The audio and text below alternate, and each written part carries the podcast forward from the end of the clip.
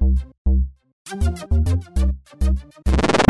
Seja bem-vindo a este podcast Papo Raiz, que revela os bastidores do empreendedorismo, sucessos, fracassos e táticas de negócio que você sempre quis saber. Fala galera, tá começando mais um podcast Papo Raiz. Meu nome é Yuri Melo e hoje nós vamos entender o que, que está mudando no mercado do e-commerce, né? Aprender aqui com dois especialistas, Juninho. Hoje tem, cara, tem dois caras na mesa aqui. Um cara que eu respeito, né? Porque eu conheço faz pouco tempo aqui, e outro que eu conheço há muito, daí eu já tenho, né, uma certa dúvida sobre o cara, né? é um mercado mercado que tá bombando, mas assim, o que a gente vai entender, será que Mercado Livre, é, Magalu, Americanas vão destruir o mercado de e-commerce? Será que ainda vale a pena investir em e-commerce sozinho? Será que o único caminho de você entrar hoje para vender um e-commerce novo é via marketplace ou tem como fazer diferente? Enfim, a gente levantou alguns dados só para ilustrar aqui para nossos ouvintes. Hoje, é, Mercado Livre, 260 milhões de acessos no mês. É, Americanas, 125 milhões no mês. Que é o segundo lugar, né? Segundo lugar, metade, né? Amazon, 88 milhões no mês, né? Enfim, e hoje nós temos aí um milhão e meio de lojas e-commerce espalhadas pelo Brasil. Nós estamos com o Diego Aguilera, ele é ex-executivo de grandes empresas como Madeira Madeira, né, que é uma grande referência aí no e-commerce, e outras multinacionais também. E ele é fundador da Prioriza Web, uma startup que conecta a indústria diretamente aos marketplaces e em 2021 já faturou mais de 4 milhões de reais e está reinventando esse mercado. Então, Diegão, seja bem-vindo aí. Eu é que agradeço o convite, me sinto honrado aí em poder falar um pouco desse mercado. Em relação aos players citados aí, fiquem de olho na Amazon, tá? Esse é um que vem correndo forte né? e vale a pena observar aí. O prazer é meu, vamos falar, vamos explorar um pouco aí esse universo dos marketplaces, dos e-commerce e estou à disposição. Obrigado pelo convite, gente. Cara, imagina, a gente tá felizão pela tua presença. É, eu também quero saber se aqueles chineses vão invadir, vão invadir ou não. Então, estão vindo aí. E também estamos com o Juninho e com o Guilherme, que até semanas atrás eles compravam por cartinha, sabe? Sei. Eles botavam dinheiro junto com o pedido, mandavam para as pernambucanas, daí chegava assim três meses depois do produto. Bom, bons tempos, hein? Isso aí. Sejam bem-vindos. A parte das cartinhas, porque antigamente a, a cartinha tinha um cheiro, né? Colocava é, perfume. Exato. Cartinha, chega lá as pacotinhos de compra. Eu nem recebo mais cartinha. Não vem nem com cheiro mais, cara. Mudou é. tudo, né? Daqui a pouco vai vir e-mail com cheiro, você vê.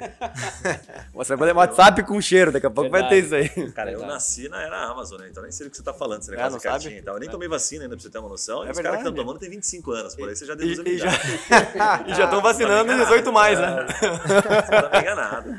Muito bom. Vamos começar então, galera, por essa pergunta mesmo. É, pra, só para dar um contexto, né, para quem tá ouvindo, o Guilherme aqui também, é, claro, quem ouve o nosso episódio já conhece ele, mas ele também é fundador da Trimind, que além de ser a maior agência do Brasil de marketing jurídico, também abriu uma divisão voltada para e-commerce esse ano e tá bombando aí. Então ele também vai ter muito para agregar, eu acho, né, Juninho?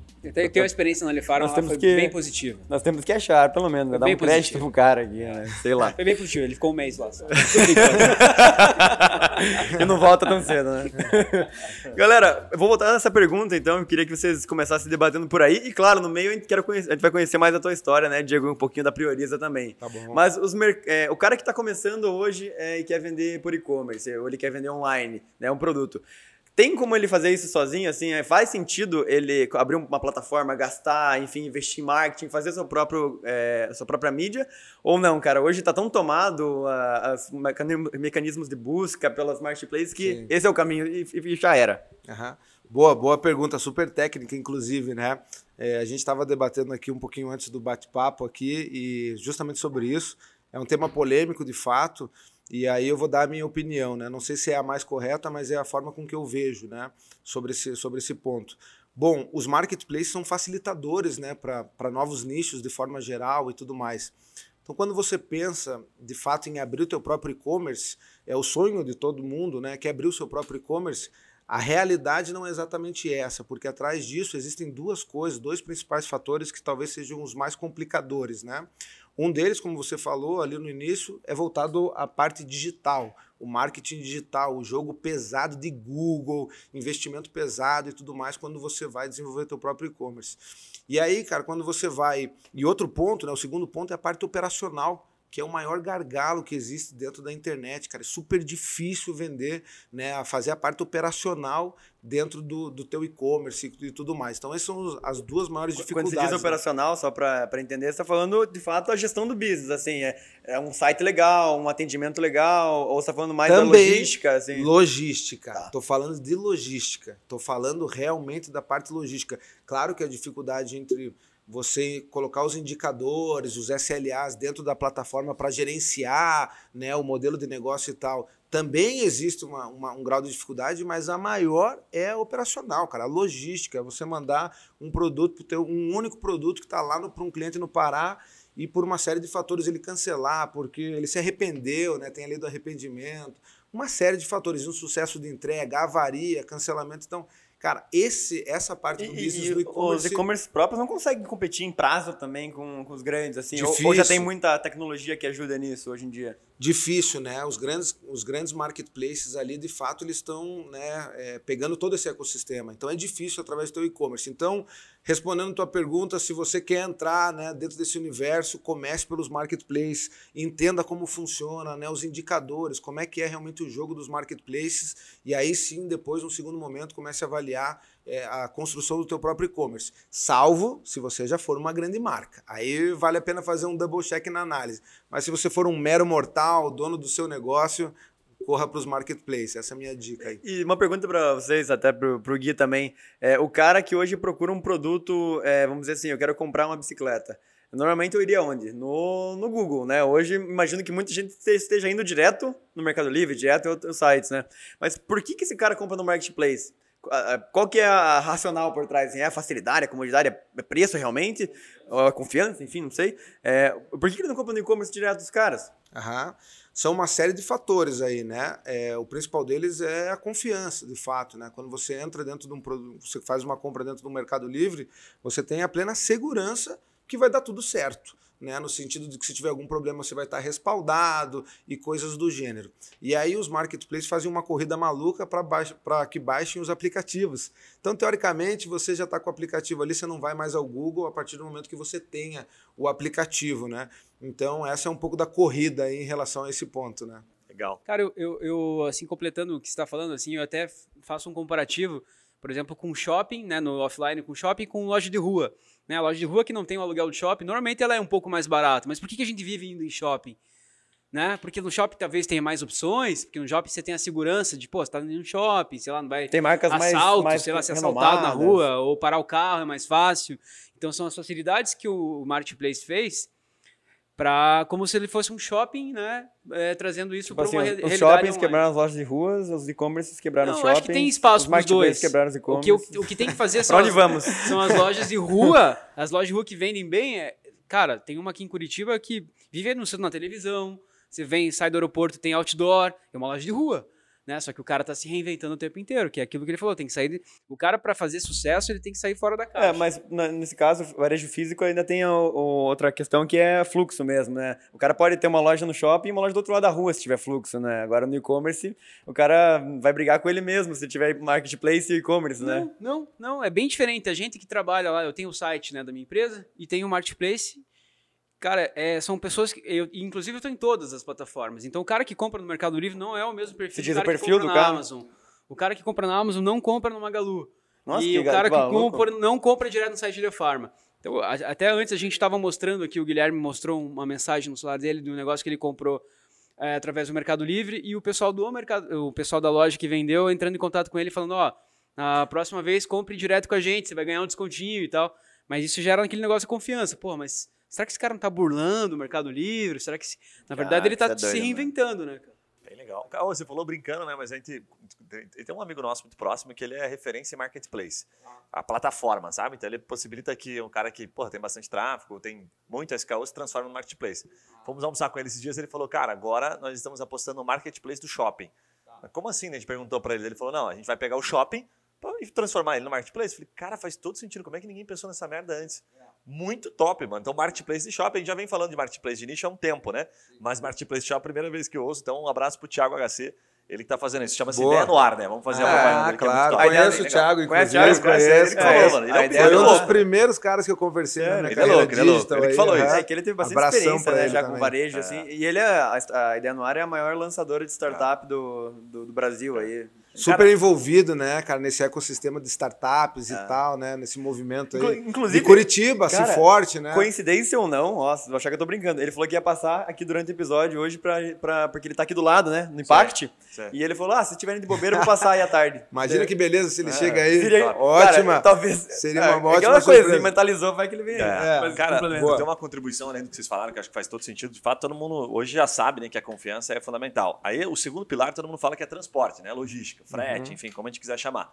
Terceiro, os caras falam muito que é a condição de pagamento. Uhum. Falam, "Véi, se- Mas isso está cada vez mais fácil de ou todos terem, né? Com Sim. As fintechs aí, Exato, né? exato. Um volume. Uhum. muito expressivo. E o último é preço. Mas o segundo pilar que eu queria trazer, inclusive, uma citação que foi, não é nossa, é do nosso amigo Viola, da ViaSoft. Ele teve aqui, a gente perguntou quando questionou para ele, falou, Viola, estamos caminhando para onde? Uhum. Cara, ele trouxe uma visão que eu achei até hoje sensacional, assim, uma das melhores que eu já vi. Ele falou, cara, duas coisas.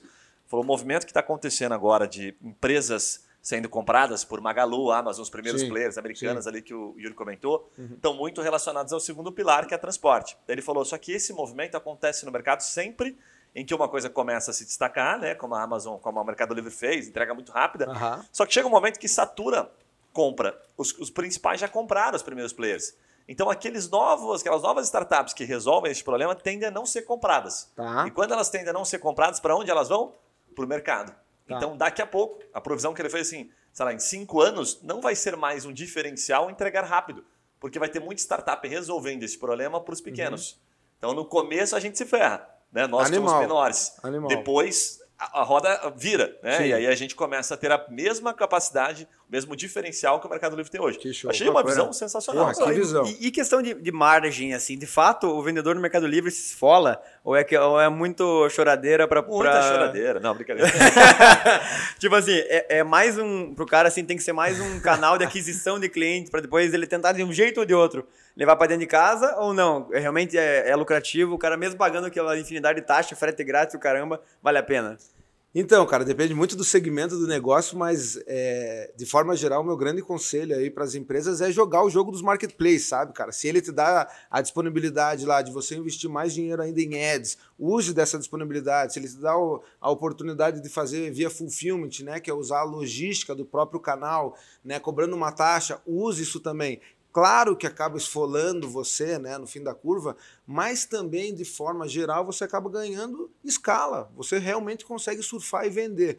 Então, um pouco da nossa metodologia é usar realmente as alavancas que são lançadas pelos canais, por mais que seja caro, não é barato, por mais seja caro, e aí a gente está muito fundamentado em estar atuando com as indústrias, justamente que nos permitem ter mais essa margem, porque a gente está lá na primeira ponta, né? não tem os atravessadores, mas eu acho que você tem que saber jogar de acordo com as regras do canal. É ele que é são os canais, são os marketplaces que colocam as regras e você surfar isso aí e aproveitar. Eu acho que é um pouco disso também, né? Senão é muita choradeira de, meu Deus, é 15, 17, 20%, né? Dependendo de cada canal, mas tem espaço, tem espaço. Acho que é um pouco disso. Uma das estratégias que a gente fez lá no início do mercado, como a gente começou com o Mercado Livre, no grupo de Farma, foi, cara, vou trabalhar é, lucro zero.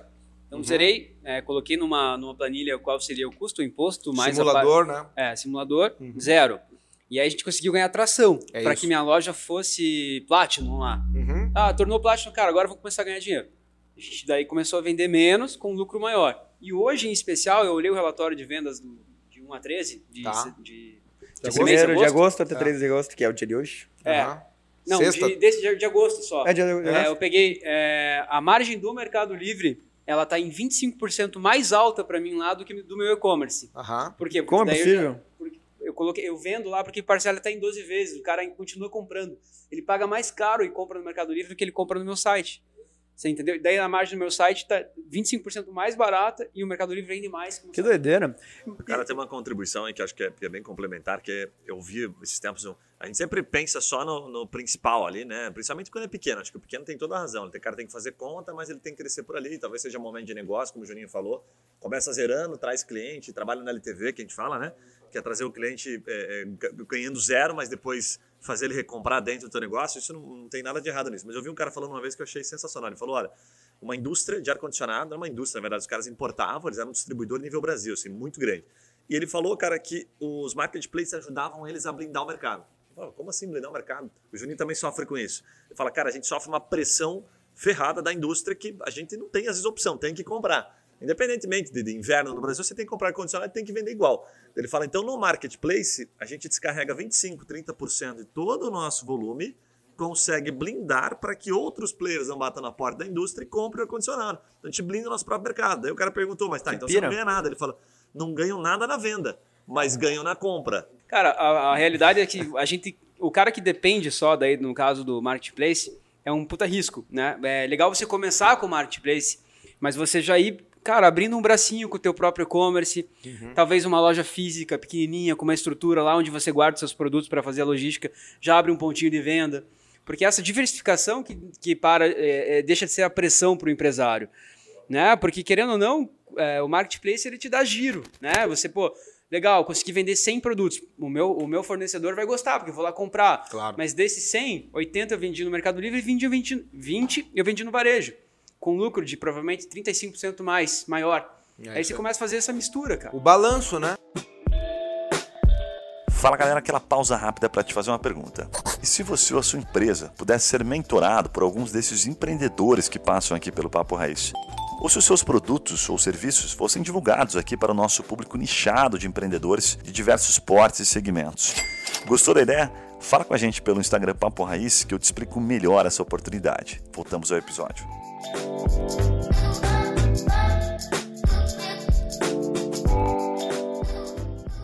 Ô, ô, Diego, e dentro da Prioriza, assim, cara, o que, que são as principais táticas dentro dos marketplaces para se destacar, assim, tipo, é só ter preço melhor ou, assim, você tem uma série de estratégias, como é que você faz para os seus clientes, puta, conseguirem desbancar os outros dentro do marketplace, né, falando concorrência interna ali daí. Interna, boa, boa, super boa pergunta. Então, a gente desenvolveu uma metodologia bem didática, né, como a gente, o nosso cliente final é a indústria e a gente tem que também conseguir se comunicar, passar a linguagem correta para que ele entenda sobre esse universo, porque a grande realidade é que a indústria, o core da indústria é expedir, produzir. Então, quando você começa a falar sobre algoritmo de relevância dentro do Mercado Livre, o cara fala, para, tá você louco. começou a falar mandarim comigo, então... Fala aqui com a minha sobrinha aqui, que é, é do marketing. É, é, ela que vai tocar isso aqui. Então, cara, a gente criou um, é, uma metodologia didática onde a gente dividiu em seis módulos né, o nosso negócio, para ficar bem simples de entendimento. Até para evitar aquela coisa do cara ficar ansioso, porra, mas como é que você vai levar a minha indústria para os marketplaces, cara? Que promessa é essa, né?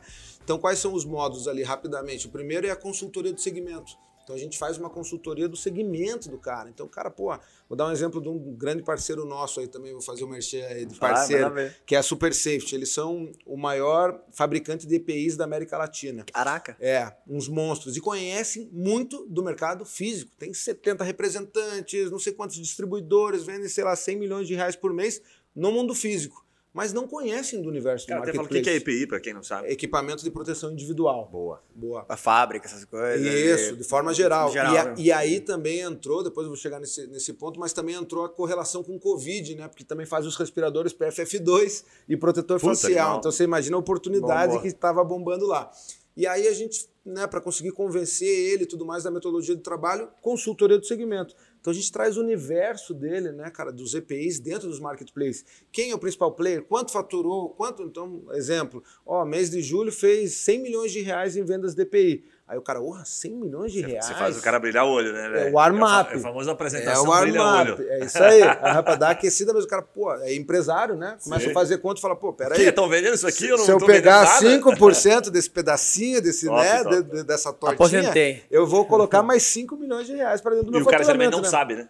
Não sabe. Legal. Ele não tem ideia. Ele sabe que na internet vende, mas ele não sabe o número. Qual é a maior categoria, qual é o produto mais vendido e tudo mais. Então essa é a primeira etapa, a consultoria de segmento. É simples, a gente faz em um, dois dias. A gente tem ferramental para fazer isso. A segunda etapa, a gente faz a análise de portfólio do produto do cliente. Cara, que é um golaço. O cara lá, por exemplo, tem 3 mil produtos. Ele fala, tá, e aí, você vai me levar para os marketplaces, mas com quais produtos? Ele me manda os produtos, a gente desenvolveu através do time de dados lá um algoritmo onde a gente começa a identificar quais são os itens campeões para levar o cara com filé mignon. Faz né? um tiro parede do cara. Exatamente. Ali, né? A gente vai lá e fala, cara, então é, sei lá, 10%. Então, nós vamos levar esses 300 produtos aqui que eu tenho Normalmente o cara tem uma porrada ali tem que filtrar bem. É, porque justamente como, como ele não conhece desse business, se ele coloca os 3 mil produtos de uma vez só, né, além da complicação e tudo mais, cara, vai demorar um, um bom tempo para ele entender quais são os produtos curvar dele. Então a gente já leva os produtos curvar. E além disso, a gente já dá uma sugestão de precificação desses, pre, desses produtos para ele. Então, pô, sei lá, essa luva aqui vende, vende muito nos marketplaces, isso aqui é um carro-chefe e tal, e o valor bom de venda seria em torno de 10 reais. A gente fala para ele, ele, porra, 10 reais, eu vendo a 15. Aí ele começa a entender os porquês, né? Pô, mas espera aí, eu vou ganhar na escala, porque eu vou vender, você está me dizendo que você vai pegar esses itens aqui, vai vender para cacete disso aqui. É, para vender muito, escalar. Então eu vou ganhar na escala de compra, eu vou ter uma linha incremental, porque o marketplace é B2C, e ele trabalha só com B2B. Eu vou ter proximidade com o cliente, né, com o cliente final, então eu vou entender o que eu preciso desenvolver, melhorar nos meus projetos. E, cara, eu vou estar tá dentro da internet, eu vou me digitalizar, coisa que eu estou tentando fazer e não consigo. É, e, e, pega muito mal, às vezes, o, o, o, fabricante direto no consumidor final, assim, com, com, a, com a, o meio da cadeia ali, sei lá, o distribuidor, então, o varejista. E, esse, esse, ponto, cara, assim, é quase para abrir um podcast inteiro, porque é, é a questão do omnichannel, né, cara, a dificuldade entre canais, né? Esse é um dos grandes desafios que existe, né? principalmente para a indústria. Né? De repente, ir direto no marketplace, o distribuidor fala: oh, peraí, como é que eu vou vender os seus produtos se você está indo direto? Então, existe ali, daí esse é um tema longo. E aí, mas falando ali dos módulos, ali só para complementar, é, a gente faz então a consultoria do segmento, o segundo, a análise de portfólio do produto do cliente, já para levar ele com filé mignon. O terceiro, a gente define o modelo de negócio, que é onde a Prioriza realmente ganha dinheiro. Como é que a gente vai ganhar dinheiro? Né? Ou através de comissionamento, que é o mais tradicional, a gente destina lá um, um percentual de comissão, um FII, ou nós vamos através de um markup. Ou seja, cara, da indústria, tá bom para você comercializar esse produto a 10 reais? Ah, tá bom. Frente a esse cenário todo, tá bom. Então tá bom. Eu pego quase em consignação e a gente vai pagar para você assim que tiver essa venda e consegue fazer escala. Então, essa é a terceira etapa, a definição do modelo de negócio. Mas como é? Teu modelo de negócio, você pega em consignação o produto, cara? Tam, é, uma, a, a parte fiscal não é exatamente consignação ele tem uma outra relação, ele tem uma relação de compra e venda mesmo. Mas, Mas quem vende é, é a tua empresa, não a indústria. Nossa empresa, sempre vendido e ah, entregue pela tá. Prioriza. Quem vende nota é a Prioriza, não é a indústria. Sempre vai ser a Prioriza, o que para ele também é um outro ponto positivo, porque ele não figura na é. ponta, o que é bom para ele em relação a problemas de multicanalidade, né? Ele não figura na ponta. A quarta etapa a gente faz a catalogação dos produtos, que acho que é a coisa mais difícil que existe. Não, a operação é a parte mais difícil, mas essa é uma das mais difíceis. Cara, catalogar os produtos do cara de forma inteligente, cadastro, foto, vídeo, como é que os marketplaces querem? Com, sei lá, sete fotos, fundo branco. O vídeo, que é importante porque aumenta o nível de conversão, entrega mais o algoritmo, o título do anúncio de acordo com as palavras mais buscadas. Como é que o brasileiro procura lá o EPI do cara? É luva de proteção ou luva, sei lá o quê? Então, isso já na criação do título. Toda essa parte nós é que fazemos. O cadastro do produto. E isso é da, um dos maiores gargalos, porque você chega na indústria e fala, beleza, você tem. Só de ouvir isso aí, cara, cara você, fala, você, tem 3 mil produtos, então me manda o cadastro. Cara, cadastro? Vem aqui, eu vou te entregar aqui, eu tenho um, um catálogo, lembra aquelas. Falar com o seu Pedro aqui da produção, ele vai te falar o que tem. Isso, aí. ele tá com o celularzinho dele ali, ele tem umas fotos, ele vai te passar as fotos do produto. É assim, tá? Né? Então. O negócio de vocês é, é só com a indústria, não é com, por exemplo, um distribuidor não. grande que já só tem. Indústria. Só indústria. Só indústria. Como é que é esse termo? Ele, ele usa também com o B2C? Porque, tipo, não é uma. Ele não é, é porque como ele Direct não, to consumer, eu, eu, D2C. D2C, né? É, D2C, né? É. Na realidade, na realidade nós temos até uma indústria boa para indicar aí. Como é que é o nome daquela indústria Opa, bacana temos contato? Estão gravando? Estão gravando? empresa de saúde bem famosa. Uma de saúde bem famosa, Nestlé Health Science. Ah, boa. Os caras estão loucos para atender direto. É, é. Eles têm uma loja, uma loja virtual já. Não, mas eles estão muito bem atendidos pela Lefarma, então, mas ah, não custa tentar, né? Eles têm uma, eles têm um empório no, no Mercado Livre. É que ele fica puto, né? Por isso que ele perguntou o nome. Ele tá te perguntando, na boa, é B2C que estão falando? É, porque é, B2C sou eu. Ô, Juninho, eu falando naquela agência que você usou uma vez, boa pra caramba, lá, como que era? Do Douglas lá e tal, né? Indica aí pro pessoal. Não, cara, eu ele acho é um leão, ele tá protegendo o negócio dele, é um o que, leão. o que eu sempre falo, assim, que quem decide no final das contas é o cliente, cara. Quem decide é o cliente. Então, assim, ah, ah, eu quero vender, eu quero vender. Cara, vamos perguntar quem, de quem ele quer comprar. Uhum. Né? Eu acho que a realidade é essa. O que eles fazem aqui no negócio deles é eles vão deixar mais fácil para que a indústria venda para o cliente final. Mas se o cliente final tá lá, é o barrista lá de Rio Grande do Sul, o cara vai comprar na loja frente da casa dele, velho. Ô, Juninho, nada impede também da indústria estabelecer uma boa relação saudável com o distribuidor através do preço. Porque aquilo que ele falou antes, ali, Claro. pô, cara, se a indústria chegar lá falando, não, vou botar 15. Por quê? Porque eu vendo meu distribuidor a 10 e a margem tradicional do mercado é 50%, mercado multiplicado. Então bota 15, aí eu não for do meu distribuidor. Aham. E aí o cliente escolhe. Sim, tem duas coisas que isso eu já vi acontecer, por exemplo, assim, pro cara também tem muito distribuidor ganhando muito dinheiro com os produtos dos caras, os caras querem vender mais Sim. em quantidade.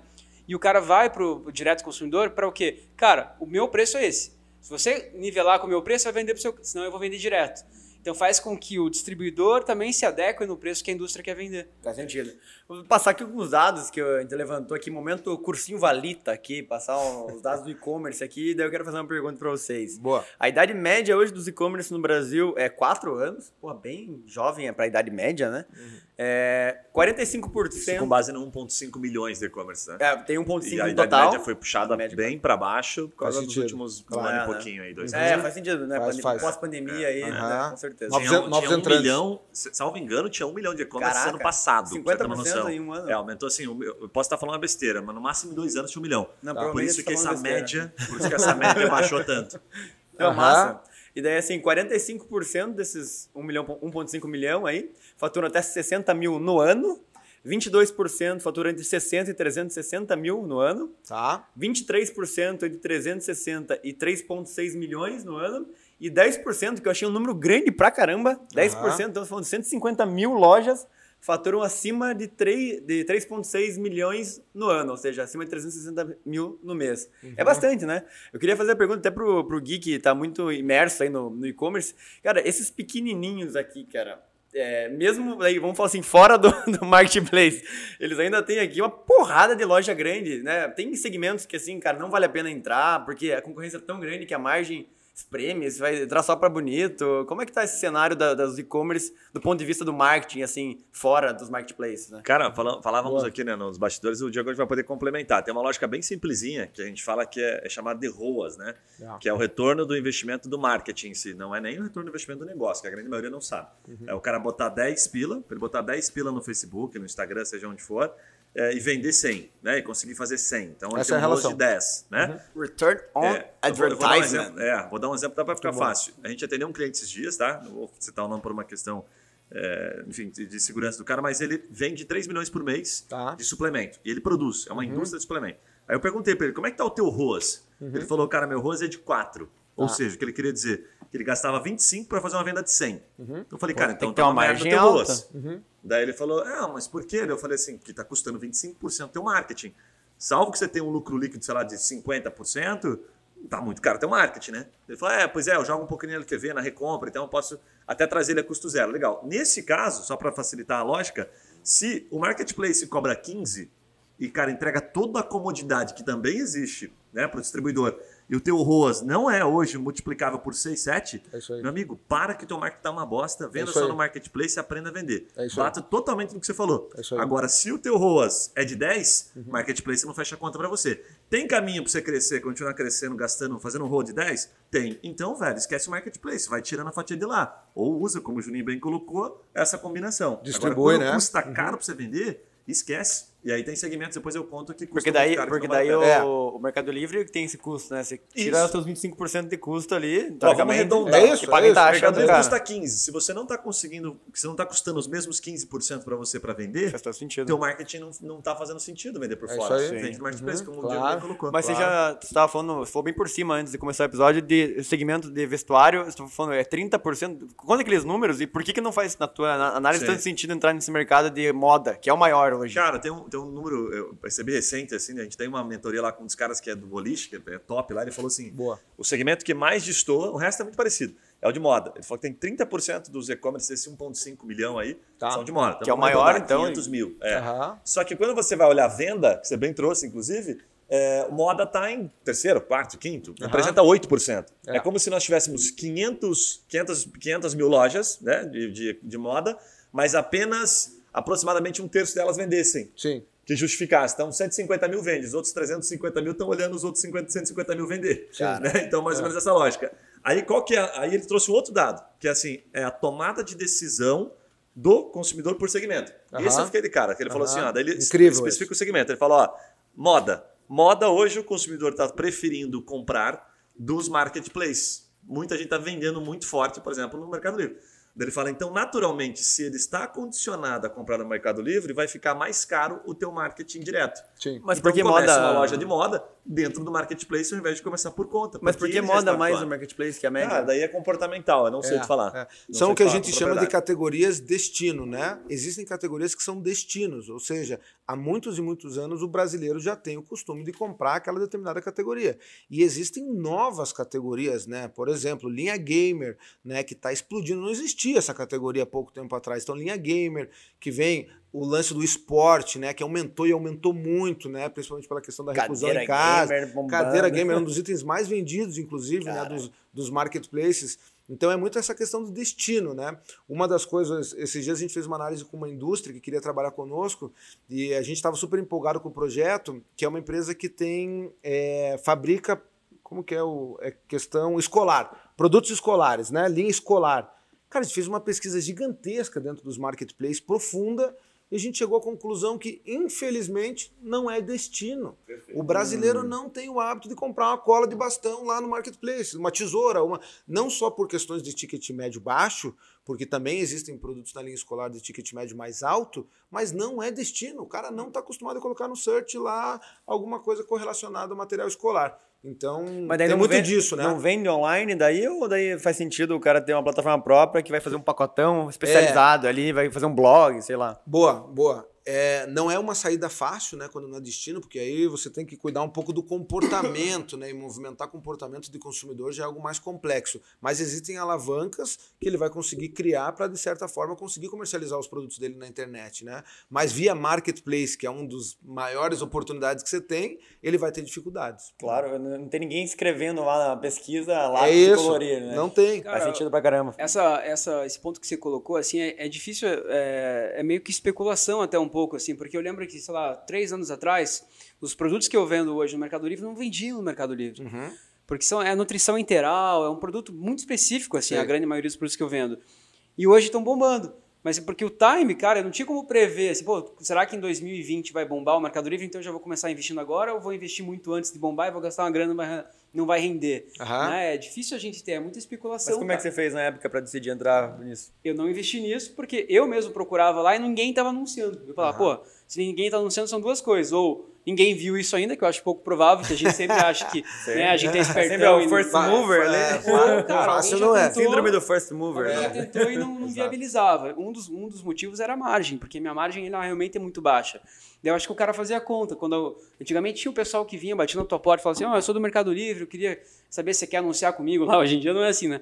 Mas, cara, como é que é as taxas? Não, é tantos por cento para você cadastrar, daí mais tantos por É cento. maior que a minha margem. Cara, você é louco. Se eu pagar isso pra você, não vai vender. Acabou, acabou o negócio. Cara, Faz ninguém- não tinha. não- Você procurava lá por Também nome de tem. produto, não existente. Não tinha. Caraca, mano. É, Você viu que o Mercado Livre agora está começando a criar categorias, né? Ele está começando a influenciar. Ele criou um modelo de tendências recentemente, né? Sei. Aí ele botou tendências. Uhum. Dizem que é, ele está justamente fazendo isso que o, o Juninho fez, né? Ele está fomentando Perfeito. Ele tá novas instruindo, categorias instruindo, e é aí ele aí. tende a investir. Então, você Perfeito. fica esperto assim, ah, puta, o meu segmento é igual ao do Juninho, por exemplo, de, de, é, é, é, é, integral, né? Dieta integral. Então, são produtos extremamente específicos que o cara não estava procurando lá, não é de destino, como o Diego bem É, colocou. é, é. Cara, o que, que você faz? Dê uma olhada em tendências É e olhe se o Mercado Livre, em outras palavras, se o Mercado Livre, as americanas, alguém de alguma forma está é, promovendo o teu mercado. Se tiver, corra para lá. É isso. Porque eles têm força e têm grana suficiente para fazer o negócio acontecer. Rodar, rodar. É como se eles fizessem um movimento de mercado, né? Aham. A gente chama isso de convenção, né? Tipo, você falou da convenção. Se o Mercado Livre resolver falar, cara, agora todo mundo vai comprar material escolar no Mercado Livre, corra para lá. Mas É se ele não estiver falando nada, é melhor você ficar quieto mesmo. E, o- e e um exemplo clássico disso, né, que foi o último movimento do próprio Mercado Livre, foi a, a introdução dos supermercados, né, cara? Você vê que eles Fato. estimularam e falaram, ó, vamos criar a categoria Americanas Mercado, supermercados. né, velho? Animal. Aí é, também, então assim, reduziram o nível de comissionamento, que é tradicional do Mercado Livre, sei lá, girando em torno de 15%, para supermercado ter 5%. Deram destaque, se você entrar no Mercado Livre, você vai ver supermercado em destaque, justamente para eles fazerem esse movimento de criar supermercado como destino dentro dos marketplaces, um golaço, né? Então é isso aí. Vamos lá. Diegão, queria dar uma pivotada aqui, cara. Você, teve umas experiências bem legais como executivo, né? A maior parte da tua carreira aí foi como executivo, madeira madeira, multinacional. É, falando um pouquinho como empreendedor mesmo, assim, cara, eu queria que você desse as principais, é, digamos assim, principais aprendizados que você teve em grandes indústrias aí. Com, é, eu sei que você trabalhou direto com CEO, com diretores, que você levou para tua startup, que você levou para o teu negócio e que hoje você está conseguindo implementar, na gestão mesmo, assim. O que foi os principais aprendizados como executivo? Boa, boa eu tive assim, eu tive a oportunidade de, de, participar justamente desse movimento, né, de sair do mercado tradicional em grandes multinacionais e empresas e ir para esse universo de startup, cara. Isso foi uma loucura na minha vida, sabe? Aconteceu isso em 2017, onde eu entrei nessa, eu era gerente nacional de vendas de uma grande multinacional e aí acabei é, depois de um ciclo longo de 10 anos, né, é, dentro dessa companhia, onde eu tive uma trajetória muito boa, fui o primeiro colaborador da empresa no Brasil e tudo mais, e fui galgando meu caminho. Encerrei meu ciclo e falei, pô. A gente ficou curioso aqui para saber qual foi a empresa. SK Rental é ah, uma é uma multi, é? é? um grupo, né, chileno. SK Rental. É. Tem, SK, tem várias né? marcas? Tem várias. Uhum. É o ah, grupo SK, né? O grupo Sigdo Coopers é um dos maiores grupos econômicos do Chile. Minha mãe é chilena, eu tenho dupla cidadania chilena. E aí eles acabaram vindo para o Brasil para abrir, né? Iniciar uma das unidades da parte rental, de locação de máquinas e equipamentos. E aí eu tive a oportunidade de ser o primeiro contratado da empresa no Brasil. Animal. Foi animal, cara. Fiquei 10 anos e aí galguei meu caminho, morei em várias partes do Brasil, né, abrindo as filiais e tocando esse business, né, sempre com viés muito comercial. E aí cheguei à gerência nacional, fiquei um bom tempo ali, e aí realmente tem, dei a pivotada mesmo e falei, cara, vou pro digital. E aí é, entrei dentro da Madeira Madeira, né, uma startup curitibano, um universo completamente diferente, é, uma metodologia totalmente diferente, e aí comecei a fazer essa ponte entre o tradicional e o digital, né? Porque realmente tem tem bastante diferença em algumas coisas e acho que o legal do aprendizado é você realmente ver né, o que, que tem de legal no tradicional, tirar esse aprendizado, tem muita coisa boa, e também o que, que tem de legal dentro desse universo digital, startup, né, esse dinamismo que existe, essa pouca falta de processos, inclusive, que foi uma das coisas que eu mais me bati no começo, né, cara? Cheguei na Madeira Madeira, tá, mas espera aí, porra, cadê os processos? Como é que é isso aqui, Vai né? fazendo aí, alguém vai chegar a te falar é, Me lembro, assim, no primeiro dia lá na Madeira, eu cheguei lá e apesar de estar assumindo uma grande posição, né, de head da parte de marketplace. Cara, cheguei lá, o, o Robinho, que inclusive acho que já teve aqui. Não, o, Daniel, o esteve Daniel aqui, aqui. E o Robson vai vir ainda. Ele vai vir. Traz ele aí, cara. Grande Robinho aí. Ele é um maestro da operação, inclusive. Ele olhou para mim e falou assim: é Diogo o teu nome? Eu falei: não, cara, é Diego. Aí ele, ah, é verdade, começa hoje, né? É, começa hoje. Cara, acha um lugarzinho aí, é, eu tô indo para umas reuniões e tal, mas assim, meio que vai conhecendo a galera e já Vai tal. fazendo.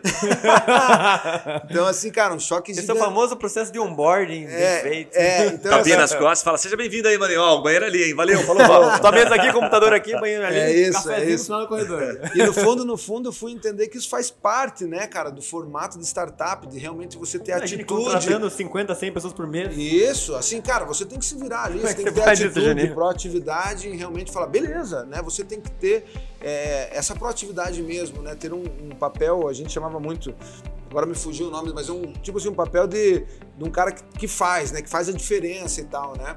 E, e, é isso, cara. Dentro das startups você tem muito disso. Você tem que realmente ir lá e fazer as coisas acontecer e tudo mais. E aí, falando de, de aprendizado, acho que, e daí falando das coisas boas também da parte tradicional, o universo tradicional ele te dá uma boa base de gestão de pessoas, né? Ele olha com mais carinho para a parte de gestão de pessoas e acho que essa é uma grande escola a se levar para dentro do universo de startups mesmo, que o crescimento é aceleradíssimo e muda as coisas o tempo inteiro e tal. É, essa parte da gestão mesmo, de pessoas, de feedback, dessa cultura que parece até clichê falar, pô, dá feedback, né? mas de realmente ter, né, cara, esse, esse tipo de retroalimentação e tudo mais. Então isso foi uma das coisas que eu, que eu consegui levar para dentro da madeira, né, cara? Que eu consegui realmente implementar lá que eu, eu vi que me diferenciava. E a outra coisa que me diferenciava era justamente por ter tido meu próprio negócio antes dessa companhia chilena aí. Eu fui dono de uma marca de surf aqui em Curitiba, cara, chamada Offshore. E a galera conhecia, assim, a galera conhecia muito Conhece, a. Juninho? O Juninho é surfista. Tinha loja em shopping. Careca, assim, ele é surfista. Do Crespo e minha, né? É do Crespinho e minha. Na, da, no, no, no Omar. Isso, a gente também tinha e vendia. Então, assim, cara, foi a minha primeira experiência. Então, Muito bom, o que, cara. que foi o principal que você tirou, assim? Você tirou no sentido que você levou da madeira, assim? Se fosse pra colocar um principal, assim. Foi um processo de onboarding, né? foi minha chegada. Cara, é, foi realmente assim, não só falando de madeira madeira, mas falando do nicho onde a madeira madeira está inserida, é o universo de oportunidades que existe dentro do digital, cara. Isso foi uma das coisas que mais me chocou. Assim, do cara bater nas tuas costas e falar assim: calma, tá cheio de oportunidade boa. Você que tem visão comercial, eu sei que você tá vendo essas 10 oportunidades, mas não perde o foco mantém aqui, né, back to the basics, volta lá de novo, assim, não perde o foco, porque é muita oportunidade. Não adianta você se perder com as oportunidades. E essa foi uma loucura, porque quando eu vim do outro mercado tradicional, cara, a gente estava brigando na unha pelas oportunidades, assim, não tinha, ia fazer né, locação das máquinas e equipamentos para as empresas, cara, eu tava, sentava lá para conversar com o cara de compras e tinha mais 10 concorrentes participando do mesmo projeto, se espremendo em preço e vendendo até a alma. Então, assim, essa foi uma das coisas que, que a Madeira Madeira me abriu e falou: cara, aqui tá cheio que de animal, oportunidade, cheio. Cara, mas assim, aproveitando a tua experiência, eu vou pedir pra você dar um conselho, então. Eu e o Juninho conhecemos um cara que ele é louco por oportunidade e ele tem dificuldade de manter o, sabe, o, o olhinho foco. só numa oportunidade, manter o foco. O que você diria para um rapaz jovem que não penteia cabeludo, muito cabelo a, a, e tal. Rapaz cabeludo. Que faz uns cinco meses que ele não corta cabelo. Como, é. o cara se mantém focado no negócio? Cabelo, barba, é, essa, é uma boa, essa é uma boa pergunta. O cara viril. a, grande, a, grande, a grande... tá puxando essa ali. A grande realidade, cara, é... É uma curva de aprendizado, né, cara? Porque assim, você naturalmente, se alguém não te aconselha isso, e aí eu, eu falo muito sobre você ter advisor, pessoas assim que te apoiem mesmo no teu dia a dia. Se alguém não chegasse, me desse um tapinha nas costas falasse, e falado isso abertamente para mim, cara, calma. Vai ter muita oportunidade, vai, vai aparecer oportunidade tudo que é lado. Mantenha o seu foco eu com certeza não teria, não teria, demoraria mais tempo para me antenar isso. Então, assim, quando você está tocando um projeto, o cabeludo está tocando um projeto e tal, e está entendendo, né, que que está no caminho certo e tal, esteja blindado a, dar sequência nisso, né? Porque isso também é uma das coisas que a galera fala muito das startups, né? Essa sequência, né, cara? Essa continuidade é. de uma coisa que você está fazendo, né? Dando murro em ponta de faca, dando continuidade, vai achar caminho. Então mantenha, né? Muito o bom. E o tempo, linha. né? Também, né? A gente fala assim, cara, mas o cara fica naquela, pô, mas quanto tempo? Por exemplo, prioriza, você acabou de falar, né? Pô, vai para um ano. Eu é. queria fazer até uma pergunta prioriza. Uhum. Mas e quanto tempo vocês olham? Para quantos anos vocês olham? Para falar assim, vou começar a falar, puta, valeu a pena, daqui quanto tempo? Valeu a pena em que sentido? Valeu a pena no sentido até financeiro, no sentido de retorno Quando mesmo. Quando vocês entraram no, no negócio, vocês, vocês se, der, se deram quanto tempo para o negócio dar certo? Cara, a grande realidade é assim que o nosso negócio já iniciou dando certo, cara. Acho que é uma dádiva poder falar isso, mas é uma realidade assim. Então, se eu falar hoje financeiramente é, fazendo uma analogia, não de que eu tô rico e que salvei a minha vida, mas fazendo uma analogia de sendo um bom executivo, como eu estava né, bem posicionado, ou até mesmo com dinheiro aplicado e tal, já vem sendo um excelente negócio, né? Em título, em título financeiro, olhando um pouco para a ponta do pé mesmo, falando, pô, vamos ver o mês a mês e vamos entender isso daí. Já tem sido um, um, um excelente negócio. Aí, olhando a futuro, aí sim vem as diversas definições, né, cara, que é um universo completamente novo, né, que são as rodadas de investimento. Se você quer realmente fazer como fazer. E aí, isso daí, cara, é um universo novo, eu tô conhecendo bastante sobre isso. E é uma loucura, né, cara? Você, assim, uhum. eu, eu trago para Prioriza iniciar um negócio há pouco tempo atrás e já tá aí faturando, sei lá, 4 milhões de reais esse ano, já ter realmente é, eventuais investidores que querem entrar e tal, é muito prazeroso, cara. É uma coisa muito louca. Nossa. Na verdade, você fala assim, cara, como é que pode? A gente começou esse negócio faz nove meses atrás, cara, com um pouquinho de dinheiro, com uma boa Sim. ideia e com formato, e agora realmente a gente já vai vendo que, que vai dando passos Sim. largos, assim. E, cara, ainda para uma finaleira aqui Mas até... Só para dar, dar, um contexto nisso também, eu acho que é legal, surgiu aqui um... É, eu tava indo para Ponta Grossa, a gente tem operação lá também, e tava ouvindo um podcast e o cara me falou numa... Nem lembro qual era a empresa dele, mas que ele ele montou uma startup dentro da própria empresa dele, que era uma empresa tradicional já há mais de 50 anos, uma empresa Boa. grande, com o objetivo do quê? De mudar esse mindset, porque daí a empresa tradicional completa o que falta na startup, uhum. no, no, na é... Na empresa de tecnologia ali, é, né? na empresa de tecnologia, ou a gestão no, no, ecossistema, no ecossistema do dia a dia. uma empresa startup uhum. e vice-versa. Né?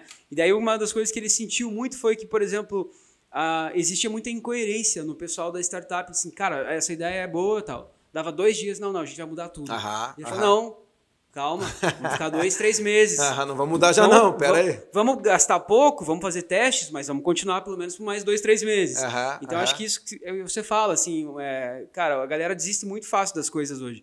Porque vai, qualquer negócio vai surgir as dificuldades. É. Qualquer negócio vai ter dificuldades. Até até conversando com, com o Thiago, que é nosso editor aqui ontem, sobre isso. Então, cara, vai pra lá, mas você vai ver que vai ser difícil.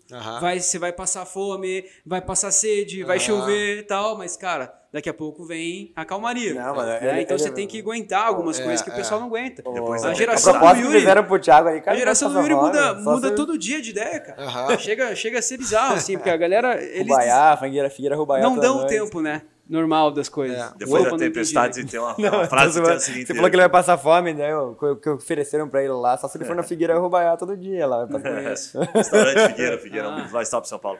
É, tem uma frase que o cara fala assim, cara, Mas é depois da verdade. tempestade o sol sempre vem. Tá ligado? Tipo, tem que pegar a tempestade que o sol sempre vai brilhar depois, É, né, é. cara? Muito animal. Um, um- um dos pilares, desculpa interromper, um à dos pilares também lá da Madeira, falando de chance de dono, o outro era resiliência, cara.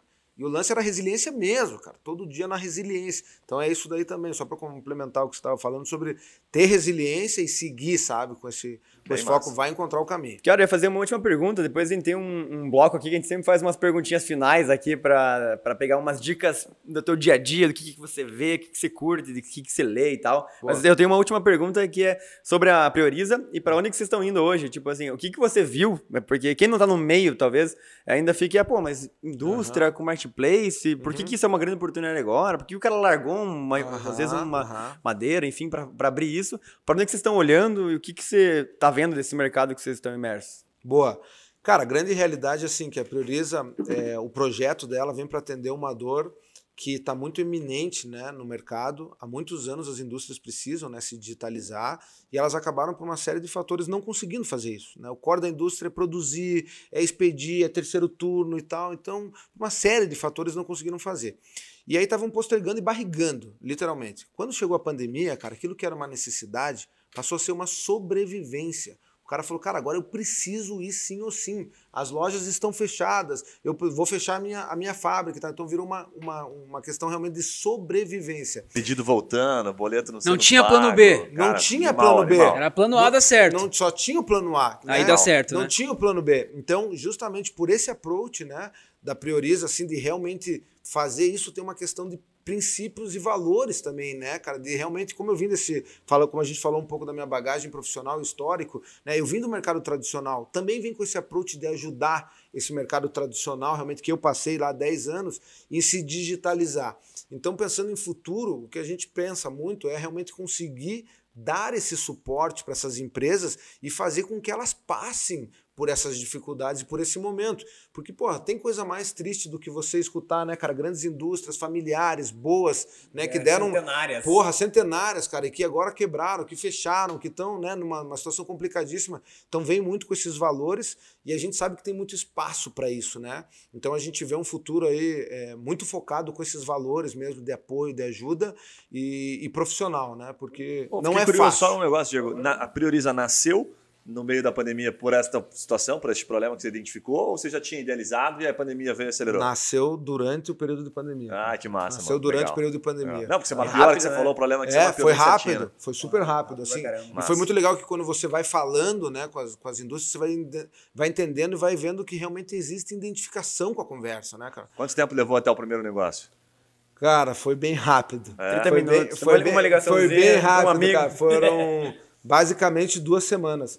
Top. Duas semanas, aham. É, pra, mas primeira, pra primeira indústria, grande indústria, sabe? Cara, mas é legal falar até sobre isso, assim. Foi, é que a gente tem a visão das coisas, porque você é empreendedor, cara, e você vai atropelando e vai fazendo, é um trator, né? Mas o Foi Bem Rápido, você tá com quantos anos agora, Di? 36. Foram, demoraram, sei lá, 20 anos de profissionalismo que ele tem, de network, de contato, verdade, cara. saber falar, de estudo, de passar por situações que Contato, levaram né? ele a fazer um negócio em duas semanas. É verdade, cara. Fato. Tem toda Então, razão Que nisso. não, o cara aham. começa com 18 anos, ele, ah, porra, não consegui nenhum cliente. Cara, calma, você começou a tua vida profissional agora. É verdade. Né? Então sentido. foram anos de, de, de aprendizado para fazer virar um negócio. verdade. em duas semanas. Muito bom, galera. Vamos pro bate-bola final aqui? Bora. Pode ser? Pode. Cara, um livro ou um podcast pra se inspirar que você indicaria? Cara, é Blitz to Scaling. É um livro, né? Que... Você já leu esse livro daqui? Não? Você ouviu falar? Não. É que você tá, Cara, você tá leia. fazendo Já assim? vi, não. Aqui Tá os caras de startup falam É bastante. que ele tá fazendo Leia, assim, sim. leia. Já não é a primeira vez que indicam. Leia, leia, assim, não dá pra dar spoiler, Blitz né, cara? É, é, não dá pra dar spoiler, mas assim, ele fala muito sobre os momentos da startup, das startups, né, que crescem ah, de forma escalável, gigantesca, e ele fala sobre o movimento das estruturas de pessoas, como você realmente vai seniorizando e quais são os momentos de você ir seniorizando o teu time. Porque geralmente você percebe, né? Startup começa com um monte de estagiário, né? Pessoas júnior e coisas do gênero, e ela começa a crescer e você precisa daquela mão de obra. E qual é o momento de você começar realmente a elevar a barra e como que você faz isso? Então tem uma Esse aqui, ó, relação. Blitzscaling, o caminho vertiginoso para construir negócios extremamente valiosos. É isso aí. Caraca. É. Pô, Tem olha português já? Tem, Tá? tem. Tem, é. Aham. Ó, prefácio do Bill Coloquei Gates pra um começar. inglêsão. aham. Caraca, e Top, escrito pelo Reid Hoffman, que é do LinkedIn? Não sei, acho que o cara. Reid Não Hoffman- sei. Posso estar falando uma merda aqui, mas acho que é falando do LinkedIn. Eu acho que é esse o nome dele mesmo. Aham. Do Hoffman. Boa. Deixa eu Animal. aqui para as perguntas. Muito boa, muito boa dica. Boa. Quem você segue é, ou que você se inspira como empreendedor, empreendedora? Cara, eu me inspiro no Daniel Scandia ali da Madeira Madeira, cara. Não tem como Quem dizer não que viu não. o episódio dele no Papo Raiz ainda tá perdendo. Cara, Cara, do céu, ele é foda, bicho. Passar ele, o link ele lá é pra você- foda, assim. Ele tem adorar. muita energia, sabe, cara? Ele contagia o negócio. Ele, se ele fala a ideia dele, em qualquer momento você acredita e fala, cara, tem toda a razão, vai dar certo essa porra. E ele te convence cima. e vão pra cima. E ele realmente é um cara que, que me inspira bastante. Muito bom. Se você pudesse voltar no tempo, Diego, que habilidade você teria aprendido mais cedo? Boa, excelente pergunta, cara. Analítica, as habilidades analíticas, cara, essas são as mais valoráveis hoje nos profissionais. E quando você vê no mercado tradicional, principalmente da área comercial, né? Você tem muito feeling das coisas, né? Vou- acho que vou fechar esse negócio e tal. E quando eu entrei dentro da Madeira Madeira, as perguntas eram totalmente mais. Mostra os dados, né? Não, vamos fazer isso com tal canal e tal. Cara, dados, dados, dados. Então, é, foi uma curva de aprendizado analítica que teve que ser rápida e que se eu pudesse ter me especializado antes, eu teria feito. Aí hoje, com tanto dado que tem disponível, se o cara não tiver, né? Isso é preguiça, né? É, Porque tem. hoje tá tudo na mão pra você Tá. tomar decisão mais embasada. né? Você falar uma coisa. Não, não, isso. Acho que isso é importantíssimo, cara. Mas não é uma coisa muito fácil de aprender, assim, né? Porque é, né, requer um nível de concentração muito grande, né? É. Pra você ser analítico, né? Tem um, tem um lance muito forte de profile, né, cara? De perfil mesmo Perfil, ali, né, cara? perfil. De você ser analítico e tal, né? Então. Eu tenho uma dificuldade enorme, cara. Aham. Não consigo ficar muito tempo assim prestando atenção, sabe? Então, por isso que a gente acaba contratando pessoas melhores que a gente, né? em algumas Claro, funções. É isso. Pra que ela fique É lá isso. olhando dois dias e depois fala, o que, que você achou? E agora a Aham. gente fala o que você achou, vamos fazer. É isso. é Boa. isso. Cara, se houvesse um motivo para as pessoas não gostarem de você, qual seria? Se houvesse, tá? Não quero. Aham, boa. Cara, o que eu percebo é que às vezes eu sou é, extremamente é, obcecado nos meus objetivos e eu acabo ultra- é, atropelando, ultrapassando algumas pessoas e coisas do gênero e eu sei que isso às vezes acaba, não por maldade, mas acaba gerando realmente, porra, cara, calma aí, a gente estava tratando tal assunto, eu demorei para responder, você já foi no meu gestor, porque você quer resolver, porque você é um cara... E acho que é um ponto de desenvolvimento, inclusive, né, ser tão é, assim, acelerado mesmo para fazer as coisas acontecerem e tal. Então tem que ter, dar tempo ao tempo também para as coisas saber dividir isso, né? Muito bom, bom. cara. E por último aqui, se você pudesse colocar um outdoor para o mundo inteiro ver, cara, com um aprendizado, assim, não pode ser propaganda, tá? merchan, pode merchan. qual, qual seria uma frase, um conceito, um aprendizado que você leva para você, assim, que você acha que todo mundo deveria saber? Cara, é muito clichê falar em acredite nos seus sonhos, né? Mas não tem como fugir dele, assim, sabe, cara? É, você realmente tem que acreditar nos teus sonhos e colocar as energias que você é um cara abençoado, sabe? Eu acredito muito, eu tenho muito forte esse lado, né? E acredito muito assim, cara, Deus está olhando por você, acredite nisso, vá, vá em frente que Ele vai te abençoar e as coisas vão acontecer. Então é um pouco disso, assim. Muito bom, Diegão. Cara, obrigado pelo Animal. teu tempo. Obrigado Boa. pela aula Boa, aí, boa, porra, boa, cara. boa. Vou tô pensando em montar uma lojinha agora aqui, cara. Tô, tem uns produtinhos parados lá em casa, mano. Faço, faço artesanato aí, da você, hora. aí você tem que ser indústria. É, fabrique, fabrique isso daí, cara. É, Não, tem uma Fabrique- fabricação caseira. Fabrique isso daí. fabrique Muito bom. isso daí. Cara, deixa uma mensagem final, enfim, teus contatos também, né? Como é que você prefere que o pessoal te encontre? Eu tô um pouquinho dos- do, do site e tudo mais da. Boa, da, Prioriza, da né? Prioriza claro, também. cara. O nosso site site é, é priorizoweb.com.br. Muito bom o nome, inclusive. É, ficou show, né? Priorizo Cara, e até. Aqui, aqui Pegou vou- domínio bom, Vou, né? vou vou puxar um pouco a sardinha aqui. É, quem me ajudou na construção da empresa foi a minha esposa, né? E ela se Legal. chama Priscila e a gente resolveu fazer uma homenagem mesmo para ela, né? Pri, Pri, Pri. E aí queria fazer uma coisa nessa linha e Que ficou legal, muito cara. bom, cara, porque dentro desse Animal, universo, né?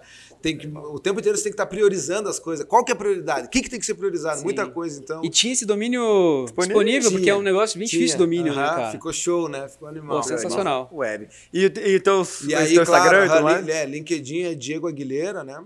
É, e redes sociais, de forma geral, é Diego Aguilera. Muito bom, cara. Boa.